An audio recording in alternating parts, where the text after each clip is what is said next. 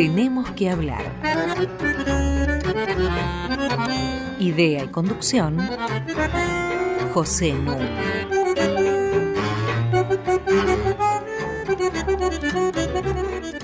Muy buenas noches.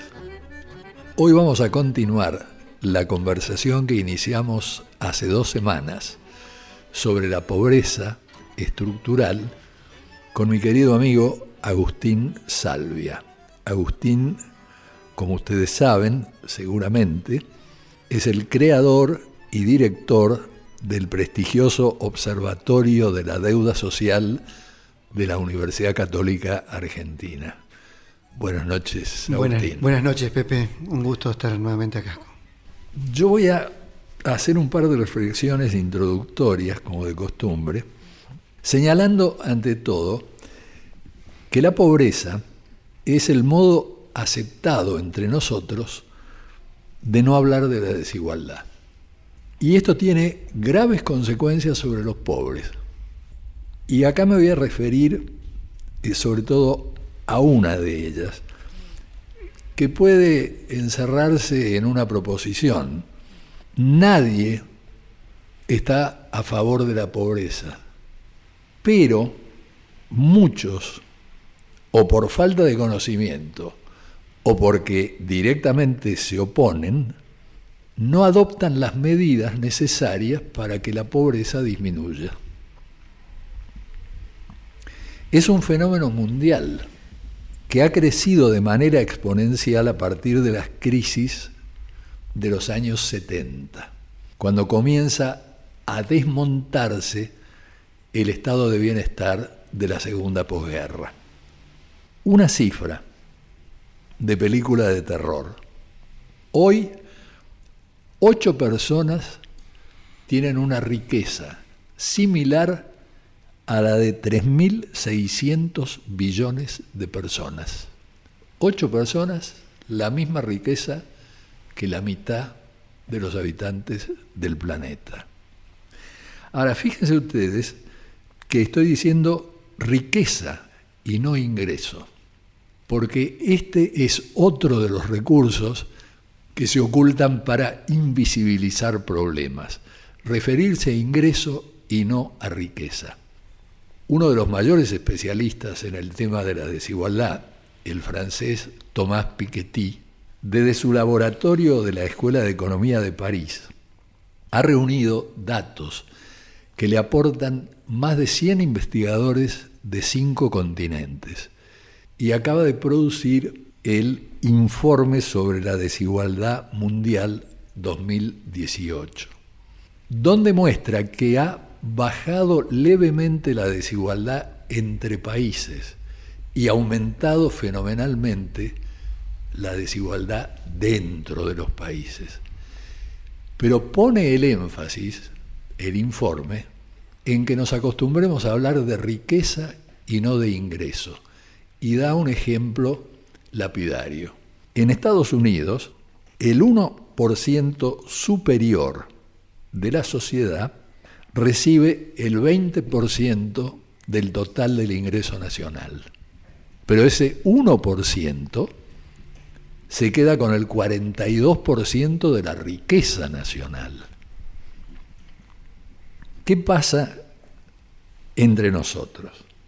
Como Agustín había planteado en el programa anterior, sabemos muy poco sobre el 1 o el 10% superior de nuestra sociedad, acerca de su riqueza y aún acerca de sus ingresos.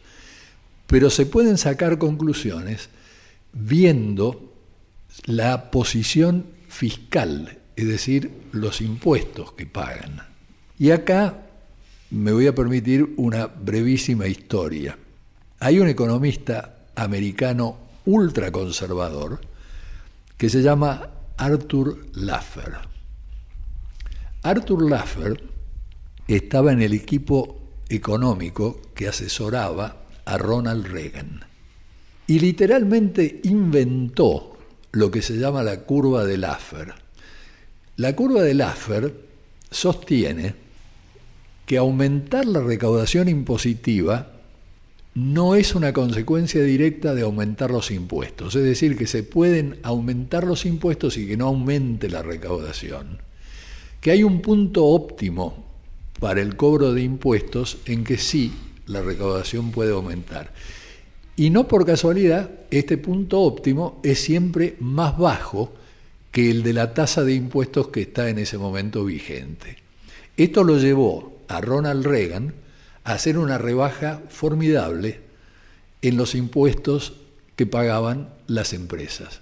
Y el argumento era obvio, que las empresas de esta manera iban a invertir más que al invertir más iban a generar más empleo, que al haber más empleo iba a haber más consumo y que por lo tanto se iba a producir un efecto de goteo, cosa que en América Latina fue traducida aviesamente como derrame. No existe ninguna teoría del derrame en materia de distribución del ingreso. Reagan por lo menos dijo goteo. Eso que hizo Reagan no trajo ninguna consecuencia real, efectiva, esa baja de impuestos a los que más tienen no produjo ningún aumento correlativo de la inversión de esos sectores.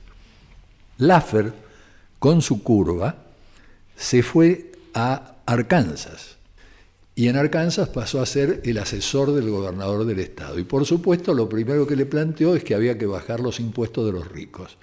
Y entonces le bajaron drásticamente en 2012 el impuesto a 330 mil ricos de Arkansas. ¿Cuál fue la consecuencia? La consecuencia fue que hubo que hacer fuertes recortes en materia de educación y de obras públicas. ¿Por qué? Porque la recaudación se vino abajo, es decir, ni aumentó la recaudación ni aumentaron las inversiones supuestas de los beneficiarios de estas disminuciones.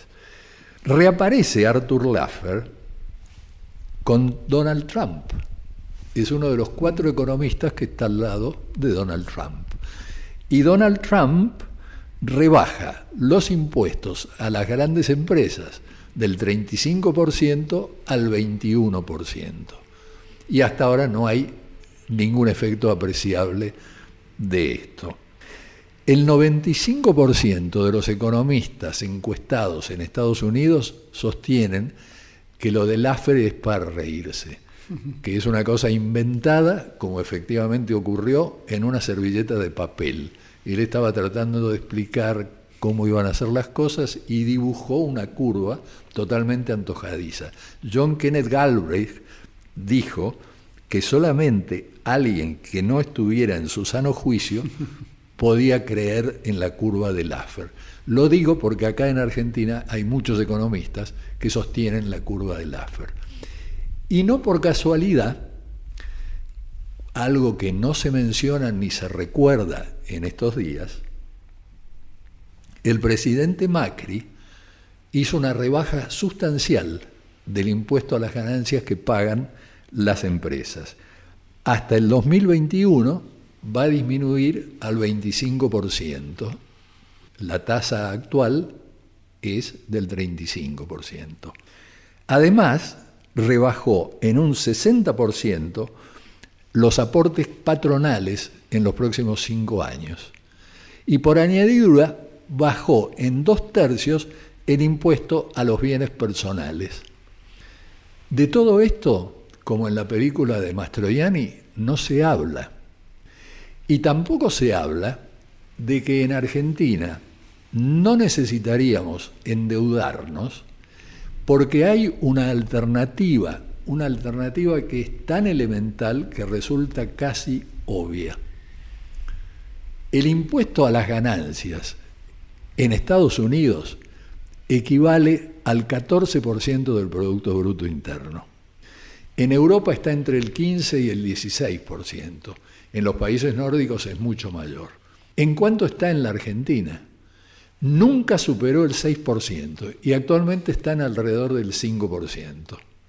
Una parte tiene que ver con la economía informal, es decir, no se recogen impuestos a las ganancias de ese sector.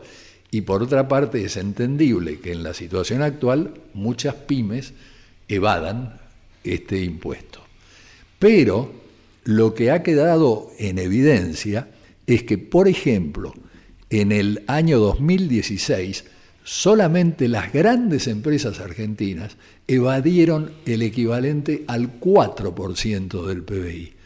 Si este 4% del PBI se recaudara, si hubiera una campaña nacional contra la evasión, si se recaudara lo que corresponde por el impuesto al agro, Argentina cobra la mitad de lo que recaudan Australia o Canadá en el sector agrario. ¿Por qué? Porque las valuaciones de los campos son extraordinariamente bajas, muy alejadas de su valor de mercado. Si se creara un impuesto suntuario, si se creara un impuesto al patrimonio neto superior a los 2 millones de dólares, bueno, Argentina recaudaría en la estimación más baja unos 30 mil millones de dólares por año. Y con eso no haría falta ni endeudarse ni ir a pedir ayuda al Fondo Monetario Internacional. Pero como digo, reitero el título de la película de María Luisa Benberg, de eso no se habla. Sobre estas cosas vamos a empezar a charlar con Agustín. Antes de ello, vamos a hacer una primera pausa musical. Hoy van a estar dedicadas sin segundas intenciones, a las sonatas.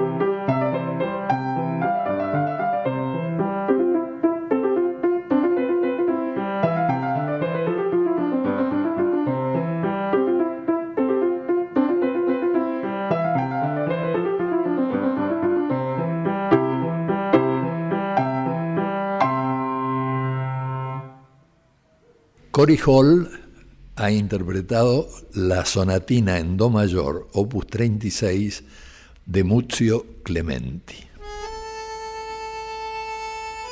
Hasta las 21. Tenemos que hablar. Con José Nuno.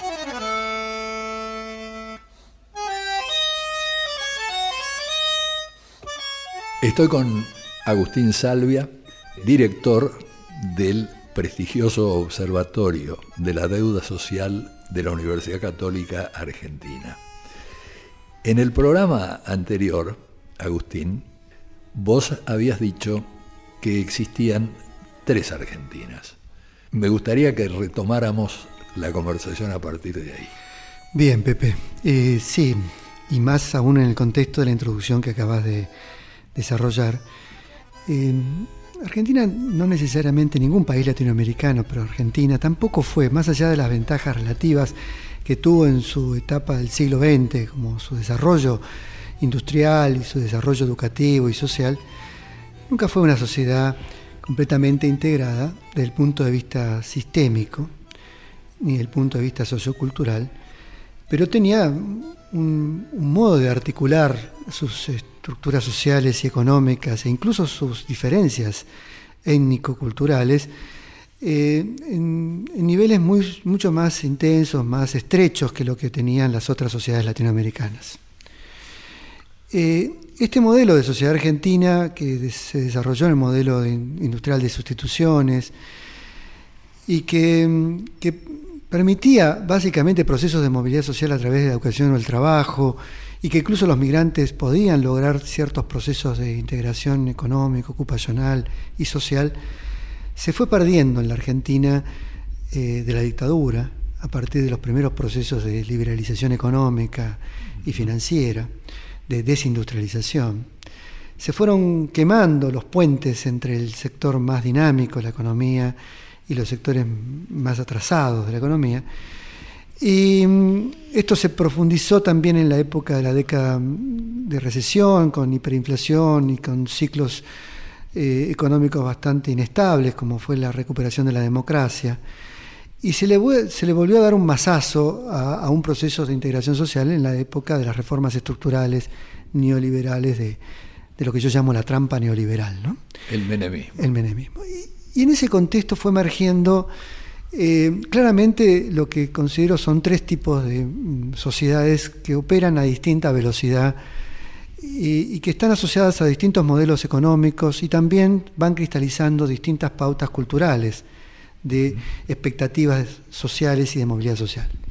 Sin duda, en ese, en esa, en ese periodo menemista ya queda claro que existe un sector fuertemente vinculado a la economía global, a la sociedad del conocimiento, que tiene posibilidades de eh, inyectarse en el mundo eh, globalizado casi en las mismas condiciones de productividad y en los mismos parámetros culturales y de valores que lo que ocurre con las clases medias altas, profesionales, medias altas, al menos del sur europeo. Y que con esta perspectiva se sienten sectores que están efectivamente integrados al mundo. Eh, están asociados a actividades económicas muy dinámicas, empresas privadas o incluso a las funciones públicas de dirección, empresas privadas que tienen eh, conexiones internacionales o medianas grandes empresas.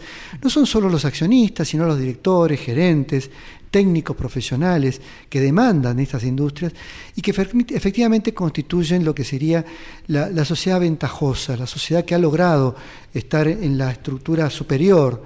Y, que no llamamos solamente el vértice, porque ese vértice superior también está constituido por 1, 2, 3% de los grandes ricos y poderosos en nuestro país, pero que constituyen un, 25, 30% de una sociedad claramente integrada y con procesos de movilidad social, incluso que atrapan a sectores obreros, técnicos, eh, técnicos profesionales o a sectores del sector de servicios o del comercio, y que básicamente lo que podemos decir es que participan de la sociedad del consumo contemporáneo y de la sociedad del conocimiento contemporáneo, y, que no tienen nada que envidiarle a otros segmentos de otras sociedades latinoamericanas en esa misma posición o incluso mundiales.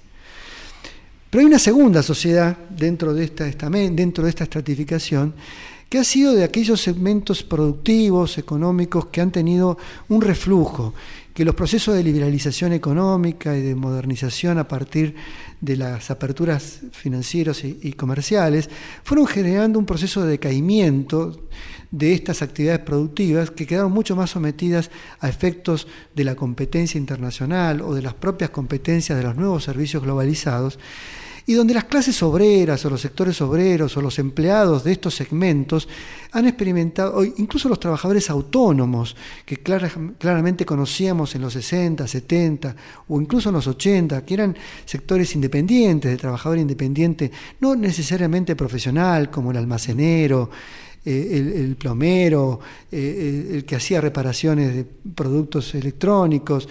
Bueno, todos estos segmentos fueron claramente empobrecidos en este contexto de apertura y globalización.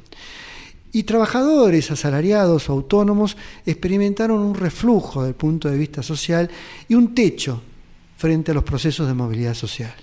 Y lo que les queda es cuánto caen frente a cada ciclo económico, cada proceso, ya sea de mayor crecimiento o de menor crecimiento. De alguna manera el goteo del primero de los segmentos, de los primeros de los sectores, llega hacia ese segundo segmento en tanto haya procesos de expansión y crecimiento, lo cual abre abanicos de oportunidades o expectativas de oportunidades, o al menos crea los espejitos de colores acerca de que esta vez sí, esta vez sí vamos a poder salir adelante algo que finalmente se termina frustrando en cada ciclo económico, político-económico en la Argentina.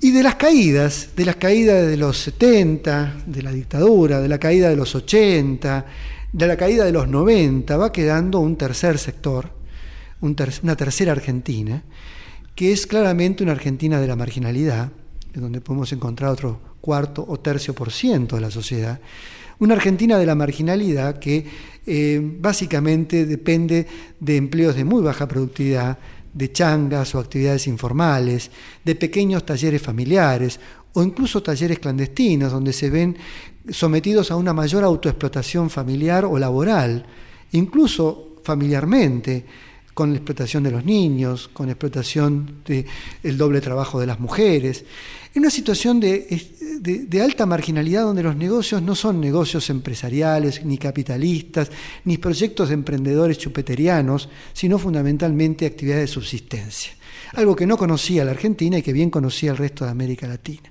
En esta heterogeneidad estructural de este segmento que constituyendo el 30% de la población argentina o de la sociedad argentina y eventualmente también de la fuerza de trabajo, apenas concentra el 10%, el 9% de los ingresos producidos formalmente declarados por las encuestas, teniendo en cuenta que las encuestas no captan lo que ocurre en el tercio superior de la sociedad, queda altamente subregistrado y los ricos no declaran, o no llegan las encuestas o no declaran efectivamente. Y los pobres a veces por vergüenza declaran más. Bien. Y si entendemos además que la situación no es solamente el ingreso corriente, sino la riqueza, los patrimonios, acumulados, concentrados, valorizados en los mercados, obviamente los patrimonios sociales, económicos, culturales de este tercio inferior están claramente degradados.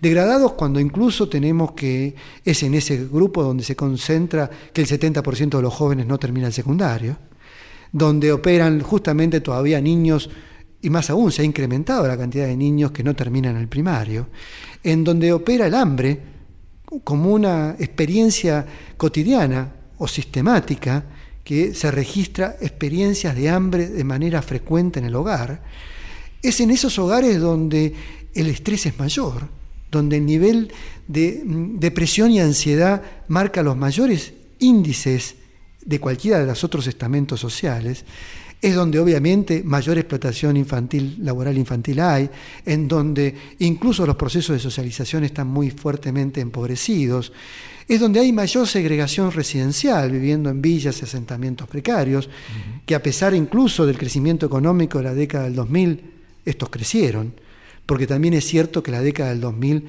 generó bienestar sobre todo para el segundo estamento. Claro. Y el goteo fue sobre el, para ese primer estamento más bajo, y ese goteo le permitió construir más ladrillos, o comer un poquito más, o tener un poquito más de dinero en el bolsillo, pero no le permitió aumentar su riqueza, su patrimonio, sus capacidades sociales y productivas. Cuando vos hablas de pobreza infantil, estás aludiendo a eh, gente, niños, digamos, de 0 a 17 años. O sea que la franja es muy amplia. Es, es- es de 0 a 17 y hay que tener en cuenta que en la Argentina eh, la población de 0 a 17, eh, tomemos distintas medidas, pero si la tomamos pobreza por ingresos, el 50% de los niños viven en el 25% de los hogares pobres, tomados por ingresos. Si no nos tomamos por ingresos, si medimos pobreza por indicadores de logros o realizaciones básicas para los niños o para los hogares, el 70%, el 65% de los niños viven en, en el 30% de los hogares más pobres estructuralmente. Estamos hablando de los niños del total del país. De total del país, lo cual significa que cuál es la inversión que está haciendo este país intergeneracionalmente a nivel de la infancia. Claro. Está creando niños, está produciendo niños en condiciones de subalimentación, de subeducación, de subintegración ciudadana, de subformación y maduración personal. Está creando subciudadanos en formas sistemáticas. Entonces, estamos creando un país que en términos de reproducción intergeneracional va a tender a ser estructuralmente más pobre, más allá de qué ocurra con los mercados financieros o con la dinámica económica. Seguramente estos niños van a seguir nutrien- nutriendo ese primer tercio que va a ir tendiendo a crecer más que a disminuir, más allá de incluso de que haya crecimiento económico. Salvo que nos empeñemos en una mayor igualdad. Más salvo que pensemos que el problema no solo es la pobreza, Exactamente. ¿eh? porque si solo fuese pobreza, eventualmente transfiriéndole ingresos corrientes, Sí. incluso bajo una definición chiquita y pobre de pobreza, ¿bien? Eh, hoy por hoy, alrededor del 1% del PBI atiende los programas sociales. Con esto hacemos que la indigencia medida por ingresos sea del 5%. Sin esos, sin ese 1% sería del 10% la indigencia en Argentina. ¿bien? Y necesitaríamos 1% más del PBI para salir de la indigencia por transferencia directa. Sin embargo, esa población podrá tener más plata en el bolsillo, ser eh, más actores, relativamente tener mayor autonomía de mercado. Pero ¿cuáles son sus capacidades productivas de riqueza? ¿Cuál es su capacidad de mejorar la educación, la salud, la vivienda, los procesos de, de recreación y formación, y recreación a nivel y de formación a nivel de los niños como también de los adolescentes, o el propia proyección laboral o profesional de una mujer o de un varón en esas condiciones? Hoy son mínimas. Hoy no tienen expectativas, no hay horizonte para esta población, no hay un proyecto más allá del día a día. A eso llamamos nosotros pobreza estructural. Pero es una pobreza que está asociada a una situación de desigualdad, a una situación en donde la riqueza social, la riqueza, se concentra en el primer tercio de la sociedad, se distribuye y, circula dentro de ese primer tercio, apenas gotea sobre el segundo estamento, y ese estamento a veces apenas gotea, o a través de los programas sociales, gotea hacia el segmento más inferior. Pero si pensamos en un cambio productivo, si pensamos en un cambio de la economía, de la estructura productiva argentina, en donde las reglas de producción y de redistribución de la riqueza sean otras, obviamente vía sistema tributario, sistema que a través de un sistema tributario permita efectivamente canalizar inversiones productivas y no programas sociales sobre el segundo y el más bajo estamento que hoy llamamos economía popular, economía social. Sí. Si hay políticas dirigidas hacia esos sectores, algo podría empezar a cambiar en términos de ir rompiendo esa heterogeneidad estructural hacia un modelo capitalista un poco más justo, un poco más equilibrado, y que hoy no lo tenemos. Vamos a hacer una segunda pausa y volvemos sobre este tema.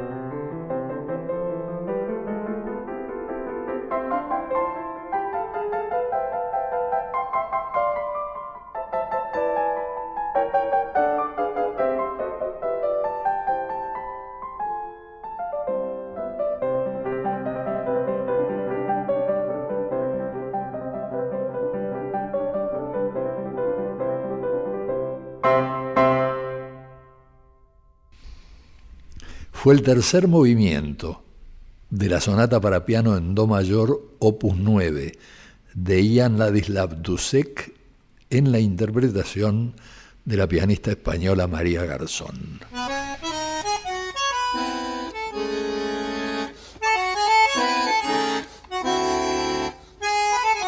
Seguimos con José Nun. Se pueden comunicar con nosotros a través de tenemos que hablar arroba radionacional.gov.ar. Y todos nuestros programas, este es el número 45, se pueden escuchar entrando a la sección podcast de la página web de la radio que es www.radionacional.com.ar. Y sigo conversando con Agustín Salvia. Hoy en día es posible entender a Marx como el gran pensador que fue, sin ser calificado políticamente, justamente porque se acabó la Guerra Fría, y dicho sea de paso, en la Unión Soviética no se enseñaba Marx en las escuelas. ¿no? Hago esta introducción porque tiene mucha conexión con lo último que venía de decir Agustín. Marx se plantea cómo hace un trabajador para fijar a qué salario está dispuesto a aceptar un empleo. Y entonces dice, todo depende de sus hábitos y niveles de confort. Todo depende de cómo se sienta más o menos cómodo para vivir. Y esto, a su vez, es un indicador del grado de civilización de un país. Por ejemplo, en Inglaterra hay una fundación que se llama Roundtree, que todos los años toma una muestra representativa y hace grupos focalizados para determinar ¿qué se considera que es razonable para que una persona participe en la sociedad? Y yo estaba mirando las del último año, y entonces para que una persona participe en la sociedad, en su casa debe haber alfombras, debe haber sofás, debe haber lámpara de pie, debe haber microondas, debe haber tostadora y la persona tiene que tener por lo menos un celular. Bueno, esto está indicando un grado de civilización con el que deberíamos compararnos. En un momento en que la situación es tan negativa para ese tercer país, a esa tercera Argentina que vos aludís, que ya esto es muy difícil llamarlo capitalismo a secas, porque la desigualdad acá y en el mundo ha alcanzado niveles superiores a los que ha tenido en los últimos 100 años. Por eso se habla de capitalismo neoliberal, para buscarle una calificación a este proceso que estamos viviendo. Y uno de los padres fundadores del capitalismo neoliberal, que fue Ludwig von Mises, dice expresamente, lo cito, toda nuestra civilización se funda en el hecho de que los hombres siempre han logrado derrotar a la redistribución. es notable. Y von Hayek, que viene de ser muy ponderado por Mario Vargas Llosa en un libro de quienes lo indujeron a cambiar de orientación ideológica, von Hayek, como muchos deben recordar, fue a bendecir al gobierno de Pinochet, porque el gobierno de Pinochet se había embarcado en políticas neoliberales. Y Hayek declaró explícitamente que era preferible una dictadura liberal a una democracia que estuviera en contra del mercado.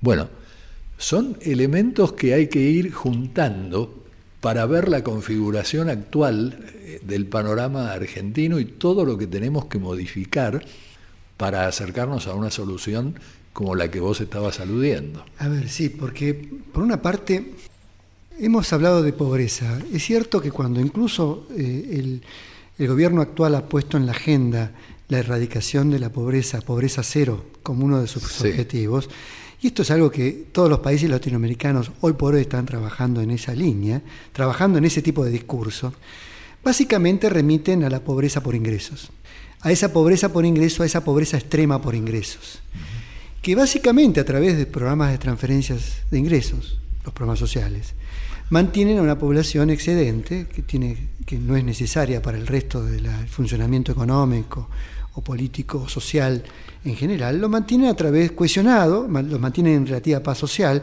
esto que vos señalabas en el, en el programa anterior, que era la afuncionalidad de estos, esas masas neutralizarlo. neutralizarlo, que funciona efectivamente. Porque hay, no solo funciona efectivamente en términos de hacer que mantenga cierta cohesión social, sino que los, los hace de alguna manera contraprestadores a los propios movimientos sociales de esa paz social.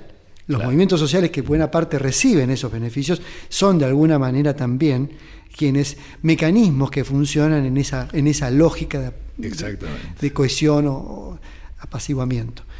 Em, ahora, si, si, definimos que la pobreza es en realidad relativa, en términos de, que depende del grado de desarrollo de una sociedad, eh, ¿dónde ponemos la vara de las expectativas de los derechos económicos, sociales, políticos y culturales. Entonces, la vara, obviamente, dado un grado de desarrollo de riqueza económica, política y social, va a estar mucho más arriba. O por lo menos las normas nos van a marcar un mínimo y un piso. Las normas consagradas por nuestra Constitución, las normas consagradas por los acuerdos internacionales, eh, el, actual eh, pacto para, de, desarrollo, de los objetivos del desarrollo sustentable que ha fijado la ONU para el 2030, para el 2030, fija pisos. ¿Cuán lejos estamos en Argentina y en el mundo de esos pisos? Es extraordinario. No se compensa con una transferencia de ingresos para que la gente deje de ser pobre extrema por ingresos corrientes. Requiere de mucho más capital puesto en función social. Requiere de una efectiva redistribución de las capacidades productivas y de integración social como es educación, salud, vivienda, servicios públicos, comunicación, participación ciudadana, ¿bien? información. ¿bien? Todo este conjunto de, capitales, de capitales sociales, efectivamente requieren de una redistribución. Y hoy por hoy lo que está ocurriendo en la dinámica es la concentración de estos capitales y justamente su mayor distanciamiento hacia las poblaciones de este tercio excluido de la sociedad argentina y del mundo. ¿Cómo se modifica esto? E, efectivamente requiere de cambios en los patrones de producción y de redistribución de los excedentes. No podemos hacer que solamente esta población sea consumidora de los excedentes que podamos redistribuir.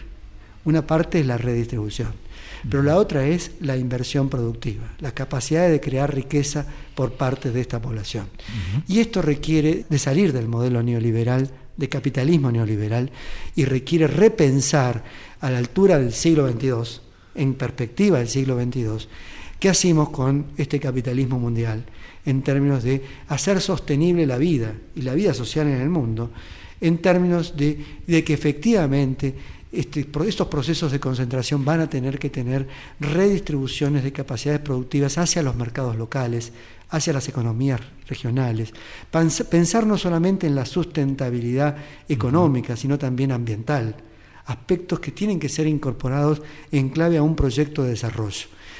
Y una paradoja que tienen nuestros países, y Argentina no escapa a eso, es que tenemos políticas económicas, tenemos programas económicos, más menos neoliberales, más menos neokeynesianos, pero no tenemos políticas de desarrollo de mediano y largo plazo. No pensamos, no convocamos a pensar en políticas de desarrollo, al menos para entender cuál es el lugar que puede tener Argentina en ese mundo, cómo hacemos para resolver las grietas que efectivamente atraviesan a estas tres sociedades, cómo hacemos para ir generando condiciones de mayor integración, no solo social o apaciguamiento social, sino de integración sistémica dentro de la sociedad. Y todo esto tenemos masa crítica para pensar estos problemas. Pero parece que a ningún gobierno, y mucho más a un gobierno neoliberal, pero tampoco a un gobierno neokeynesiano, es mi, mi, gran crítica hacia los años 2000, una oportunidad que teníamos para hacerlo, de convocar a pensar a los actores político-económicos y a la intelectualidad a justamente pensar políticas de mediano y largo plazo. dándose cuenta, agregaría a lo que vos decís, que el tema de la distribución del ingreso no se puede reducir a un mecanismo como la oferta y la demanda en el mercado de trabajo, ni se puede medir con un instrumento como el coeficiente de Gini, ¿no? Sino que implica una cosa mucho más compleja. Hablar de distribución y redistribución del ingreso, hay que tener en cuenta que en esto inciden la historia, la política, la demografía. Argentina se está beneficiando por ahora con el bono demográfico, pero esto se va a acabar en una década, década y media. ¿No es cierto? Y por supuesto también el funcionamiento de los mercados de trabajo. Digo, pero que es un fenómeno muy integral, muy complejo, al que hay que abordar con los debidos conocimientos. Y dejando a un lado supuestos que no han funcionado en el mundo. La mano invisible de los mercados no existe, no ha existido. Así no ha funcionado ninguna de las sociedades que se han desarrollado en ningún momento de la historia. Y nosotros nos preocupamos en ir creando climas de negocio, a ver si vienen los capitales, para que a través de condiciones de libertad económica logren justamente invertir y derramar empleo sobre algunos sectores de la sociedad. Esto no va a ocurrir. No va a ocurrir. Entonces son supuestos que han sido, no se han cumplido en ningún lugar del mundo. Y sí sabemos que a través de herramientas, no necesariamente las más adecuadas, pero a veces, es decir, la herramienta del Estado se constituye en la herramienta que permitiría poner matices a estos procesos, orientar eh, y, regular esos procesos, transformar los procesos de crecimiento en procesos de redistribución y desarrollo. Esto solo lo puede hacer un Estado o los Estados, pero también tienen que ser Estados inteligentes estados sanos, eficientes, estados no corruptos, estados capaces de pensar en una proyección de desarrollo, de política, a la Weber, ¿eh? digamos, en, en, una perspectiva de que un estado que piensa en la política, pero también piensa en el bien común, en el desarrollo integral de la sociedad. Y bueno, y Weber justamente criticaba cualquier definición de las clases en términos puramente económicos e incluía el estatus y el poder. Yo creo que en este sentido es muy importante tener en cuenta algo que vos mencionaste al pasar, y es que hay mediciones de la pobreza absoluta y mediciones de la pobreza relativa. Entonces, es bastante cómodo establecer una línea de la pobreza arbitrariamente y entonces hablar de la pobreza absoluta, que de eso estamos hablando, con lo que otra vez se opaca el tema de la desigualdad. Para volver al caso de Inglaterra, me parece interesante señalar una distinción que se hace allí entre la pobreza absoluta y la pobreza relativa. Cuando un hogar percibe recursos que son inferiores al 60% de la mediana de ingresos del año 2010-2011, esto se considera pobreza absoluta, porque se está tratando de medir progreso. Ahora, cuando se compara el ingreso de ese hogar con la mediana actual, otra vez, si es inferior al 60% de la mediana actual, este es un caso de pobreza relativa, porque se está teniendo en consideración qué es lo que reciben los otros sectores. Vale decir, la tercera Argentina, la Argentina sumergida, comparada con las otras dos. Exactamente. Esa Argentina sumergida tendría que tener los mismos accesos a bienes, servicios, capitales que la primera Argentina. Es decir, que la Argentina, se, supone que hay sufragio universal. Por eso, ese, tendría que ser el parámetro. Si este país es capaz de crear ese nivel de riqueza o esas condiciones de vida, al menos el piso de ese estamento tendría que ser accedido por acceder todos. Y este sería un derecho de igualdad. Ahora, no se consigue solo con la redistribución del ingreso, por lo que estamos hablando. Exacto. Se requiere de políticas activas. Y mencionamos a Weber. También se requiere de un bloque de poder, de, clases dirigentes, de efectivamente alianzas, de, proyectos políticos que construyan ese, ese imaginario de sociedad y que lo hagan realidad. Y esto eh, es otra, creo, de las dificultades que tiene la sociedad argentina. Tal vez no para esta mesa pero efectivamente el, cómo construimos una clase dirigente con un proyecto de país, patrióticamente hablando, eh, que, incluya, no que excluya y reproduzca desigualdades. Es que yo diría que el éxito ideológico del neoliberalismo es que uno presencia programas de televisión o escucha por radio conversaciones o discusiones en que se plantea cuál es la alternativa al tarifazo, más endeudamiento o emisión de moneda. Y nadie plantea otra alternativa. Nadie plantea que, por ejemplo, hay que grabar a los más ricos y que hay que evitar ese 4% de evasión de las grandes empresas y que hay que establecer lo que anuló Martínez de Oz, que es el impuesto a la herencia. De todo esto, insisto, no se habla. Vamos a hacer un corte musical y volvemos.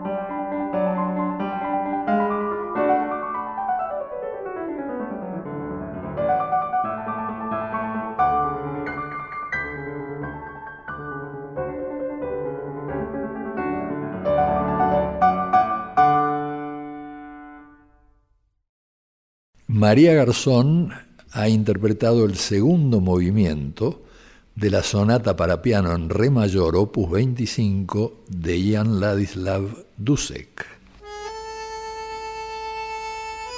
Hasta las 21 tenemos que hablar con José Nuno.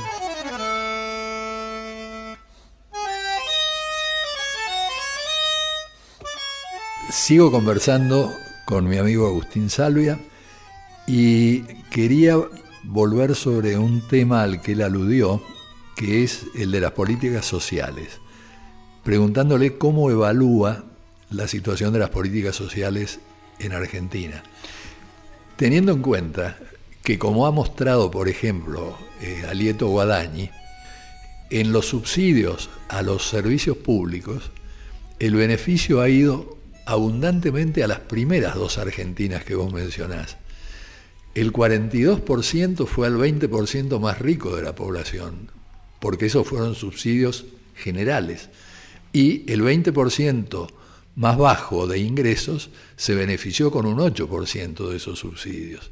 De la misma manera que cuando se activó el sistema jubilatorio, se jubilaron numerosísimas señoras, amas de casa, del barrio norte, de Recoleta, de Puerto Madero, que no tenían que exhibir eh, evidencias de que habían trabajado y pasaban a cobrar la mínima, que las ayudaba para pagar el taxi para ir a jugar a la canasta. ¿no? Sí, Pepe. A ver, creo que hoy por hoy las políticas sociales en Argentina están fuertemente orientadas a la transferencia de ingresos, hacia una focalización de los sectores más pobres, de mayor indigencia, con los, por los, los motivos que mencionamos hace un momento, mantener la paz social, compensar lo que no logra el mercado de trabajo, ni logran otras prestaciones u otras inclusiones sociales. Eh, pero no se piensa el valor y la importancia que tienen políticas sociales como las políticas que conocemos de bienes y servicios universales, como la educación, la salud, la infraestructura urbana, los servicios públicos de recreación, deporte, de formación. Entonces, eh, sobre, estas, sobre estos eh, sectores o segmentos de la actividad humana, eh, el Estado se ha ido empobreciendo en sus capacidades de brindar esos servicios y de dotarlos para los sectores justamente que no acceden al sector privado, porque muchos huyen de estos segmentos públicos para justamente refugiarse en el sector privado donde encuentran la, seguridad, la educación, la salud de calidad. Y el Estado se ha ido empobreciendo, produciendo eh, servicios más pobres o cada vez más pobres para los pobres. Y, todo esto lo ha ido compensando, haciendo que los, pobres sean consumidores, al menos que sean agentes de consumo, pero no sean justamente sujetos sociales o ciudadanos plenos. Plenos incluso en, estos, en, estos, en acceder a estos mínimos de bienestar que debería generar el Estado. La infraestructura social, la, infraestructura urbana, es también un aspecto donde se puede poner un ejemplo en este sentido. Eh, buena parte de la inversión pública no va dirigida hacia los más pobres, a la ampliación del, del subte, al mejoramiento de la infraestructura de los barrios, sí, del segundo estamento de la sociedad, pero no del primero, en donde eh, los procesos de urbanización efectivamente tardan en llegar. Ya ha habido varias promesas década tras década y esos procesos de urbanización sobre el segundo tercer cordón de los grandes conurbanos no llega. Y ahora se recortan además las obras públicas. Eh, exactamente, se recortan obras públicas y seguramente se recortan eh, justamente en esos segundos, terceros cordones donde la población está más marginada, no solo económicamente, sino también en condiciones residenciales, socioculturales. Pero yo creo que el mayor problema, uno de los mayores problemas que tiene la construcción de ciudadanía es también este tema de la educación de muy baja calidad y de los servicios públicos de educación de muy baja calidad y salud de muy baja calidad que reciben los segmentos, justamente esta tercera Argentina más pobre, que reproduce y reproduce una y otra vez su condición de exclusión. Yo eh, te voy a hacer una propuesta al aire y es que consideres a este programa como una sucursal del Observatorio de la Deuda Social y que periódicamente vengas a conversar con nosotros de estos temas, sobre todo con los riquísimos datos que ustedes van reuniendo. Y por otra parte, quisiera anunciar que editado por Juan Ignacio Piovani y Agustín Salvia, acaba de aparecer un libro formidable que se llama la Argentina en el siglo XXI, cómo somos, vivimos y convivimos en una sociedad desigual. Gracias, Pepe. Muchas gracias por la invitación. Además, me creo que, bueno, si no es cada dos semanas, podemos efectivamente, periódicamente venir a visitar. Periódicamente, como una encuesta. Eh, muchas gracias a Agustín por haber venido. Muchísimas gracias Inés Gordon, productora del programa. Walter Danesi en la parte técnica, gracias. Y a Diego Rosato en la edición. Y como diría el amigo Wimpy, que todo sea para bien.